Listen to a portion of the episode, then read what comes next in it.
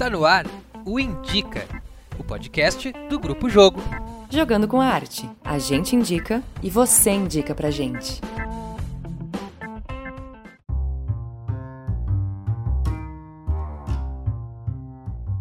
Então começamos agora o episódio número 8 do podcast Indica, esse podcast do Grupo Jogo, na qual a gente trabalha com as indicações de vocês que vocês podem mandar pra gente lá pelo arroba Grupo Jogo no Instagram, pelo direct. É um podcast que reflete bastante sobre a situação atual, sobre as artes e sobre o distanciamento social que estamos inseridos hoje. Meu nome é Lucas Simas, eu sou diretor de teatro, ator, professor de artes cênicas e eu sou pesquisador também em arte e tecnologia. E meu nome é Louise Pirozan, eu sou atriz, também sou diretora teatral e jornalista. E hoje eu vou começar dando uma dica. Hoje eu quero indicar a atriz e professora e pesquisadora Aline Marques. Ela é maravilhosa, ela trabalha com bufão e ela tem um perfil no Instagram também, é Aline Marques Bufão. Quem quiser segue ela, tem um trabalho ótimo, inclusive com o personagem Waldorf. E eu tô indicando ela para começar porque ela trouxe para mim uma reflexão durante esse tempo de pandemia em um outro grupo de pesquisa que a gente frequenta juntos, juntas. Ela chegou nesse grupo de pesquisa dando uma ideia sobre uma série de vídeos que todas as pesquisadoras uh, poderiam elaborar a partir do tema sonhos. E ela chegou e disse: Ai, gente, vamos falar sobre sonhos, porque tá todo mundo sonhando coisas muito loucas nessa pandemia. Quem sabe a gente faz algum vídeo artístico sobre isso. E por causa dessa indicação dela, a gente começou a pensar a respeito disso e resolveu trazer essa pauta para o Indica. É interessante essa pauta porque, por exemplo, ultimamente eu ando sonhando bastante com o meu corpo voando em vários lugares, assim. Isso é muito estranho porque às vezes eu acordo com essa sensação de corpo está flutuando, está voando, está fora do chão ou em queda, é, é muito interessante assim. E para a gente conversar um pouco sobre isso, sobre esse tema, a gente convidou Natanel Cabreira, que ele é médico da família e comunidade, formação psicoterapeuta profunda e junguiana no espaço Arte e Ciência. E tem experiência na saúde indígena no Alto do Pará. Seja bem-vindo, Nathaniel. Oi, Lucas e Lou. É, obrigado pelo convite. Tudo bom, Natan? Muito obrigada por ter aceitado conversar com a gente sobre a tua experiência e sobre esse tema, que acho que tem muita gente refletindo sobre isso. Uh, como falou o Luca, eu também tenho tido vários sonhos durante essa pandemia. Não que a gente não sonhe uh, no resto da nossa vida, mas a gente resolveu então se aprofundar um pouquinho nesse tema e conversar um, sobre possíveis significados, não significados dos sonhos, mas possíveis formas de trabalhar esse tema nas nossas vidas. Por isso a gente te convidou. Bom, a minha linha de abordagem é a linha do Jung e da Von Franz. O próprio Jung dizia que existem tantas abordagens a sonhos quanto existem pessoas trabalhando com isso. Existem muitas visões dos sonhos, ou que eles não significam nada, ou uma visão mais esotérica, ou uma ideia mais freudiana, né, de que os sonhos simulam desejos que são censurados pela nossa consciência. Mas para Jung e para Von Franz, os sonhos são natureza. Os sonhos vêm de uma camada anterior à nossa racionalidade e é uma camada mais ligada ao próprio corpo, à, à intuição, ao irracional, aos instintos. Uma camada que é uma base viva de nós mesmos e que com o superdesenvolvimento da nossa consciência, da nossa racionalidade, da nossa cultura, a gente acabou se afastando. Então, ao olhar para os sonhos e a tentar interpretar, entender eles, a gente tem uma possibilidade de fazer um novo vínculo com a nossa consciência moderna e essa matriz psicológica que a gente chama de inconsciente, que é da onde a gente acredita que vem os sonhos. Então, é, da mesma forma que o, quando a gente está dormindo, o organismo ele funciona tentando restabelecer um equilíbrio metabólico e é um processo que a gente não tem consciência essa. Quando a gente so, é, dorme, os sonhos eles também tentam fazer um processo que o Jung e a Von Franz falam de autorregulação psicológica, ou seja, expressa um mecanismo de tentar corrigir e compensar nossas ideias, nossos sentimentos, nossas atitudes, nossas posturas, visando um melhor equilíbrio de nós mesmos, uma atitude nossa mais alinhada com a nossa totalidade e com o nosso momento. Entendi. Seria tu fala, tu usou a palavra compensar, né? Uh, é um retorno aos nossos um, instintos. Não sei, esses dias eu li uma coisa no teu Instagram que falava, que falava isso, né? Tipo, que a gente vai muito pro lado racional e a gente tenta se autorregular, né? E como equilibrar essa questão mais instintiva com a nossa. Tu acha que o sonho tem esse papel de tentar equilibrar o nosso instinto com a nossa racionalidade? É engraçado que para o Jung e para von Franz, o próprio instinto ele também tem uma certa um certo balanço. É, a gente tende a ver o instinto de uma maneira meio unilateral, né? Como se o instinto fosse uma coisa que se a gente não tivesse a nossa camada de consciência para reprimir ele, a gente não teria uma civilização.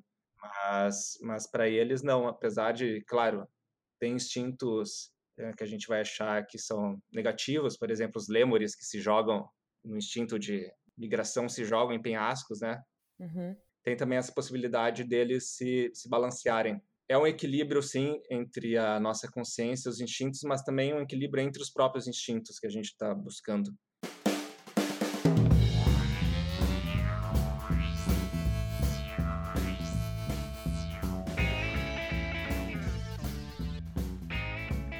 Como tu falou no início, né? Às vezes a gente tem uma, man... uma mania, não, mas tem tendências, assim, tem várias formas de interpretar os nossos sonhos.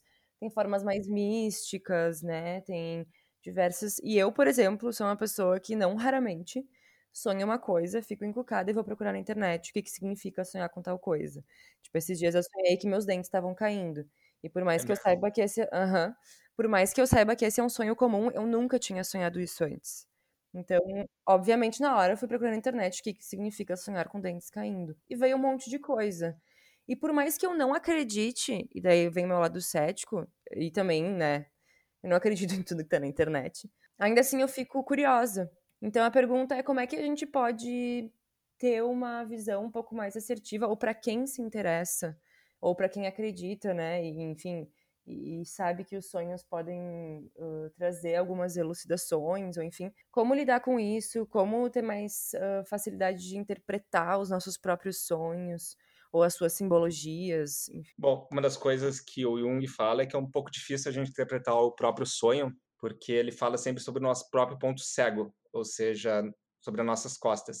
Então, mesmo ele, um especialista nos sonhos, dizia que em relação aos seus próprios sonhos ele tinha dificuldade mas existe todo, toda uma espécie de, de ferramentas para a gente interpretar. Por exemplo, os sonhos eles têm uma narrativa, né? Tem um, geralmente tem um início, tem um clima, um meio, uma continuidade, um clímax, uma solução ou não. Também a gente tem que ver o, as pessoas que a gente encontra, o local onde que acontece. Se isso, aí a gente tenta fazer então associações entre esses elementos dos sonhos e o que, a, o que significa para a pessoa isso. De modo geral, esses elementos eles têm a ver conosco mesmos e não com questões externas. Por exemplo, se eu sonho com a minha mãe, tem mais a ver com o meu complexo materno do que com a minha mãe concreta. Também aconteceu isso esses dias comigo. Eu sonhei com uma prima minha e no meu sonho ela estava em perigo. Quando eu acordei na hora, mandei uma mensagem para ela: "Nossa, tá tudo bem contigo? Tá acontecendo alguma coisa?"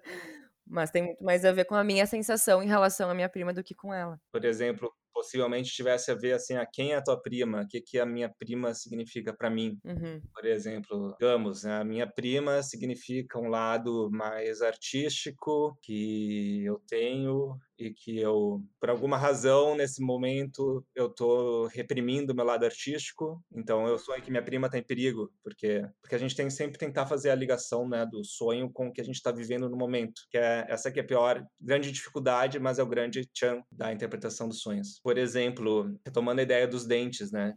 Uhum. Também existem símbolos que são mais gerais. Então, por exemplo, dente geralmente tem a ver com, com identidade e com discernimento. Então a gente tem que ver o que está acontecendo, né? Que, que a gente está falhando um pouco ali na, na questão de é, consciência de alguma coisa. Que é um sonho muito comum, né? O sonho dos dentes.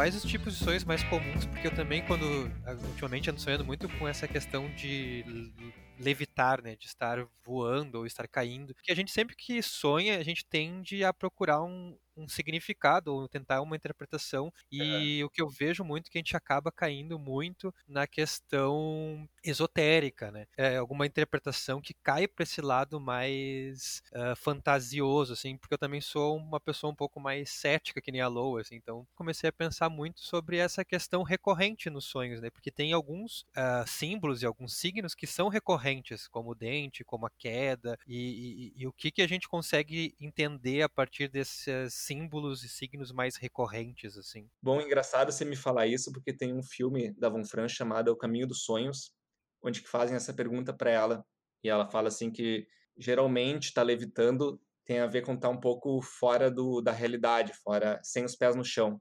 E a queda seria esse súbito momento onde que a gente volta para a realidade. Então tem tem esses símbolos que se repetem, inclusive se a gente for ver na produção mitológica da humanidade, né? por exemplo, o sol, o velho a velha sábia, os animais, a gente consegue ter um conhecimento sobre essa mitologia e um conhecimento sobre os, sobre os, os sonhos, já a gente consegue tentar dar uma sacada, mas tem sempre esse clique né, a se fazer. A Von Franz, por exemplo, conta um, um sonho de um analisando mexicano que ela tinha, que sonhou que tinha uma pedra obsidiana é, que estava perseguindo ele. E aí ela perguntou para ele: Ah, mas o que, que você tem a ver com os astecas? Porque essa pedra tem a ver com. é o símbolo dos, deu, dos deuses, ou de um deus asteca. E o cara nem sabia disso, assim. Ele, ele era um mexicano que tinha três quartos de descendência asteca, só que como a sociedade mexicana era muito racista em relação a isso, né? Ele meio que reprimia isso. E aí, quando ela perguntou, ele teve um, um tchan, assim, e a partir disso foi pesquisar escreveu livros sobre. Ele virou um pesquisador em, em indianismo, meso-indianismo. Tem, uh, Nathan, tem alguma, algum livro, alguma dica para alguém que, por exemplo, sei lá, como eu, que quando sonha, procura saber um pouco sobre o sonho, mas também não quer ficar olhando só coisas na internet, de simbologias ou algo assim, que a gente possa consultar, enfim, nesses momentos? Eu acho que o mais interessante é pegar esses dois livros que são O Caminho dos Sonhos, tá? Que é uma entrevista da Von Franz, é Von, Von Franz F-R-A-N-Z, que ela fala justamente sobre os sonhos, e O Homem e seus Símbolos, que é do Jung, onde que ele fala de todos esses processos, inclusive o último capítulo é só uma análise de sonhos comentada, assim, uma sequência de sonhos de um, de um, de um paciente comentada.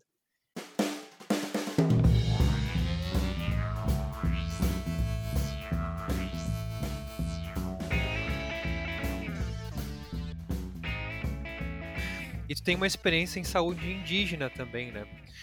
E assim, quais são a, as diferenças de pensamento em relação ao sonho entre, essa, entre a cultura tradicional, dita tradicional, e a cultura dos povos originários, assim? Bom, na verdade, né, os sonhos historicamente eles sempre tiveram um papel de guia é, para as pessoas. Por exemplo, a gente tem relatos de sonhos de Nabucodonosor, né, ou de antigos faraós, egípcios. Uh, só agora, com a nossa com o nosso iluminismo, é que a gente tem essa teoria de que os sonhos não valem nada. Então, por exemplo, eles sempre tiveram esse papel de guia. Tem uns índios do Labrador que falam que, que cada homem dentro de si carrega é, um homem sábio no coração e que esse homem ele envia sonhos e dá dicas e mais dicas se a pessoa segue mais as dicas dele. Então, tem relatos de, de xamãs que guiaram suas, suas, seus povos, para sonharam que tal lugar tinha mais animais, a terra era melhor, e a partir daí eles foram pro. fizeram uma migração. Sempre tem pessoa, as pessoas que duvidam, as pessoas que vão, também tem a questão da interpretação. Fiquei sabendo de, de, de um relato também de pessoa, do cara que interpretou errado, eles acabaram se dando mal. Mas, assim, sempre tem essa questão do, dos sonhos, inclusive propondo novos rituais para os indivíduos. Por exemplo, tem, tem uma comunidade de aborígenes na Austrália que faz um ritual a cada 30 anos.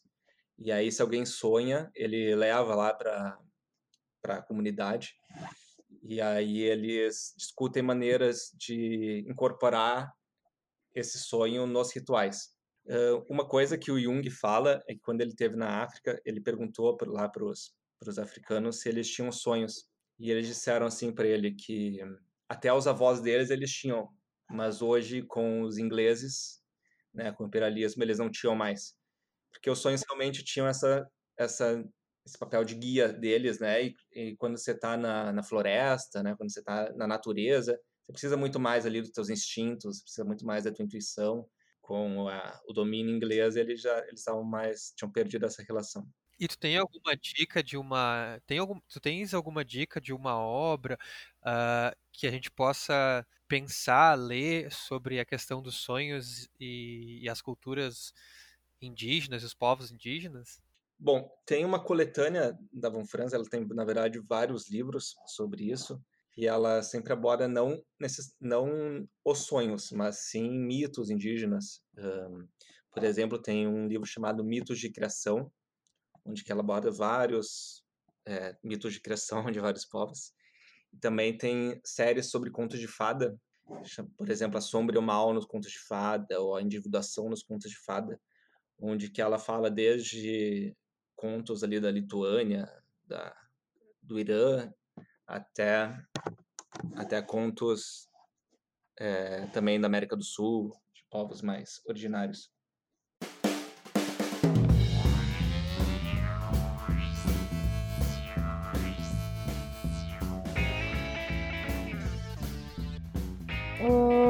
Além disso, né, o que a gente falou, os sonhos ao longo da história foram fontes, né, foram, um, foram já encarados como sinais, foram considerados em tomadas de decisão uh, e também foram fontes de inspiração, né.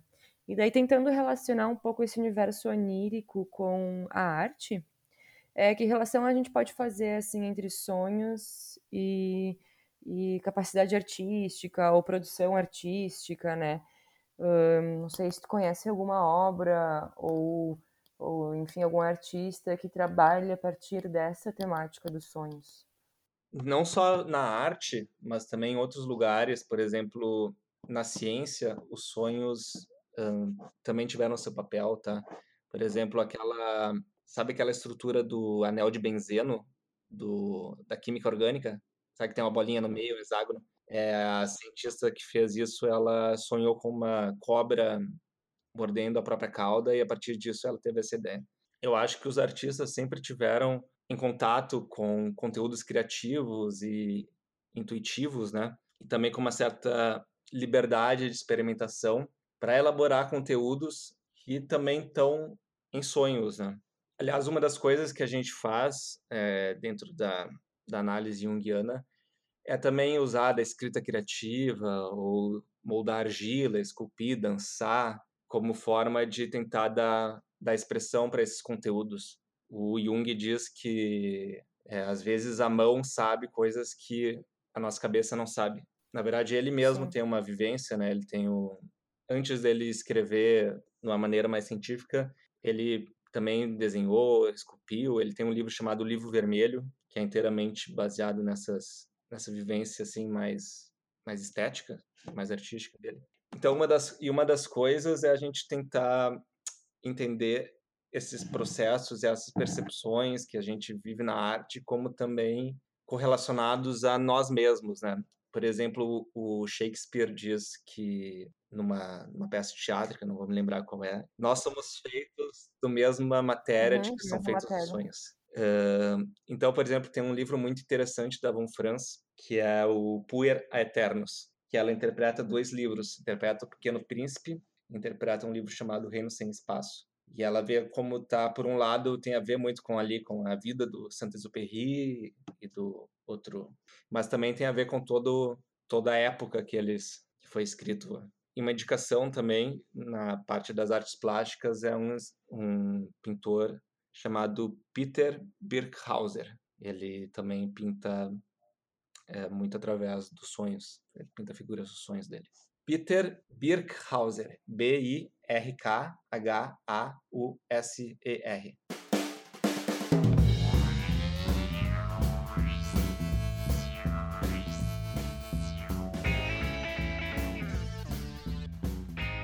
Que lá pelas tantas tu disse que ah, agora a gente, agora depois do iluminismo, a gente que parou de, de levar os sonhos a sério. Como se fosse algo que a gente realmente não desse bola ou não se importa. Ou não, como tu disse, não leva a sério, né? Tu acha realmente assim que, que nesse momento as, como as pessoas poderiam entender que os sonhos realmente são algo a serem analisados, que eles realmente podem querer, porque às vezes já ouvi muitas coisas, né? Já ouvi, ah, não, é só uma manifestação do teu inconsciente, algo que tá ali guardado, mas que, né, ou nada, ou é só uma coisa que tu, ah, tu assistiu um filme que tem a ver com isso, e aí tua mente trouxe de volta enquanto tu dormia. Mas aqui a gente tá falando sobre realmente uma matéria de análise que pode, né, nos levar a entender um pouco mais sobre nós mesmos e como a gente se coloca no mundo. Que, que como dizer isso, né? Fazer as pessoas, entre aspas, levarem a sério os seus próprios sonhos. Porque esta afirmação também me fez pensar uma questão que quando tu quando se pensa que a partir desse iluminismo, a partir de ser moderno, a gente começa a colocar os sonhos num lugar de alegoria, qual era o papel do sonho antes desse processo uh, iluminista, desse processo pensamento mais é, moderno, por assim dizer? Eu acho que os sonhos, na verdade, sempre é, na nossa civilização, né, com a Igreja Católica, sempre foi, ficaram um pouco por escanteio. Por quê, né? Porque quando a gente vai sonhar, a tendência é a gente ser levado para um pensamento que não é o pensamento oficial, né? Uh, então é claro que dentro de uma estrutura religiosa como foi na né, estrutura católica e ainda hoje que é parte a gente não vive mais nessa estrutura mas a gente herdou né, um funcionamento parecido, é claro que a gente vai ter uma certa dificuldade. E os próprios sonhos, na verdade, vêm de uma camada que é um pouco indigesta da gente lidar, né? Porque é, vai ver o sonho é, não parece significar nada, é uma coisa que eu não entendo, mas na verdade é uma linguagem nova. Né? A gente tem que ter tempo para se adaptar como qualquer linguagem nova.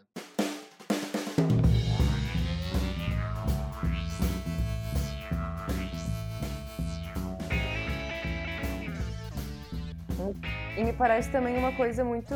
Desculpa, talvez não tenha nada a ver trazer para esse lugar, mas muito masculina, sabe? Essa coisa de reprimir os sonhos. É, talvez realmente não tenha nada a ver, mas a gente sempre fala que a mulher é mais intuitiva, que a mulher não sei o quê, ou que é mais mística. E talvez essa forma de, como tu falou, aí o pensamento oficial é aquele sobre o qual a gente está racionalizando, sobre, sobre o que a gente pensou super bem e definiu, né? Que a conclusão que a gente chegou depois de se debruçar sobre um tema, racionalmente, é a conclusão X. Mas às vezes dentro de nós existem outras respostas, né, que tem mais a ver pro lado da intuição, que tem mais a ver pro lado do instinto e que tá talvez num lugar um pouco mais, se a gente for não categorizar, mas pensar numa questão de gênero, é um pouco mais feminino também, assim, né?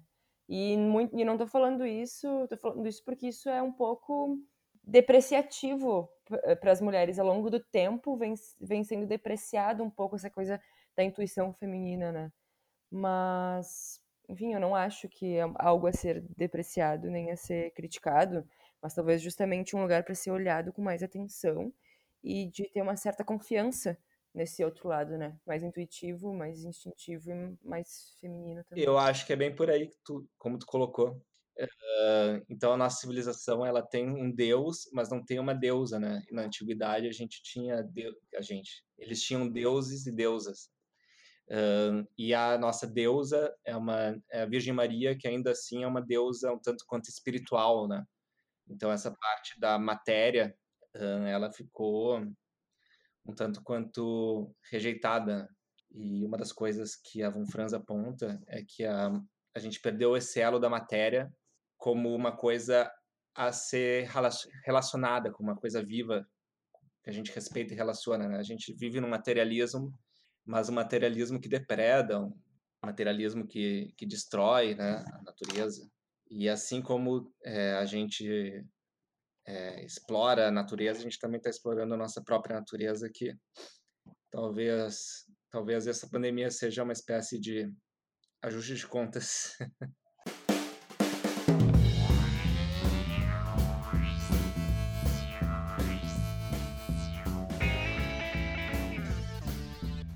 sobre a relação entre o pensamento freudiano e o pensamento junguiano na questão do sonho, porque eu, é, pelas algumas leituras que eu tive na época da faculdade de educação que eu fiz, o Freud também abordou a questão do sonho, né? É, tem algumas diferen... algumas similaridades, algumas diferenças, né? O Freud fala também, né, que o que o sonho é a via régia para o inconsciente, né? Então ele ele ainda ele fala do inconsciente, mas é engraçado que a gente vê o inconsciente ainda como uma coisa é uma coisa meio de lado, uma coisa que não tem importância. E para o Freud, inconsciente é tipo um quartinho onde que a gente joga as coisas que a gente rejeita. Né? Já para o Jung, o inconsciente é outra coisa. Ele é uma base da onde que brota a consciência, uma base viva, pulsante, e onde que pode surgir novos conteúdos, onde a gente, onde a gente pode se inspirar, né? É uma base criativa.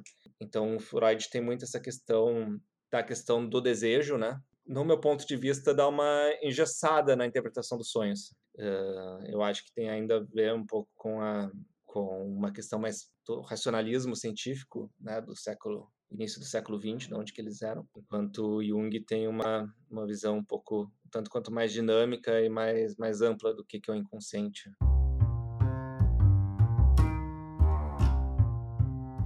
Eu acho que a gente vai chegando ao fim do nosso episódio sobre os sonhos. Muito obrigado pela participação, Nathaniel. Foi bem interessante é, a nossa conversa. Se tu quiseres terminar com uma dica de uma leitura, de um filme, de uma obra, uh, fique à vontade. Ou de como se relacionar, né? Eu queria ter alguém para interpretar meus sonhos o tempo inteiro. Um, bom, Luiz e Lucas, foi obrigado de novo pelo convite. Bom, vou indicar então algumas, algumas entrevistas que tem do Jung da Von Franz no YouTube. Tem uma entrevista famosa chamada Face to Face do Jung. Também tem um outro, uma outra entrevista com a Von Franz que se chama Remember, Remembering Jung. Um, e tem outra entrevista que se chama A Questão do Coração. Eu acho que qualquer livro do, da Von Franz falando sobre os contos de fada é bem inspirador também. Acho que é mais fácil partir de, de dessa leitura começar a entender um pouco melhor a questão dos sonhos e como analisar, analisar eles. Estamos aí para tirar dúvidas também. e tu pode agora também uh, divulgar o teu canal no, no Instagram. Sigam o Natanael, arroba natanael.psicoyungiana. Isso, nata, é arroba isso, natanael com th, ponto psicoyungiana. Tô fazendo, colocando conteúdos lá a cada dois, três dias, também colocando vídeos. E eu vou também fazer uma conferência em breve sobre, sobre a, essa vida simbólica que se desenrola através dos sonhos. Vai ser uma conferência gratuita, mas a gente ainda não tem data. Muito massa. Obrigada, Natanael, de novo, por ter aqui conversando com a gente. E para quem está nos ouvindo, não esqueçam de seguir também o arroba Grupo Jogo, tanto no Instagram quanto no nosso canal no YouTube, visitar o nosso site, grupojogo.com.br e mandem suas dicas. E também temos que lembrar que estão abertas as inscrições para a oficina de criação e montagem do Grupo Jogo. As inscrições vão até dia 16 de agosto e as aulas começam dia 17 de agosto às 20 horas, em ambiente totalmente online. Neste semestre, o Grupo Jogo irá mergulhar no universo de Samuel Beckett para criar uma pesquisa intitulada Estética do Distanciamento. A oficina terá a duração de 5 meses e é aberta para qualquer pessoa maior de 16 anos que queira exercitar seu potencial criativo e construir uma obra artística ao final do curso. As inscrições podem ser feitas através do site www.grupojogo.com.br. Até mais, galera!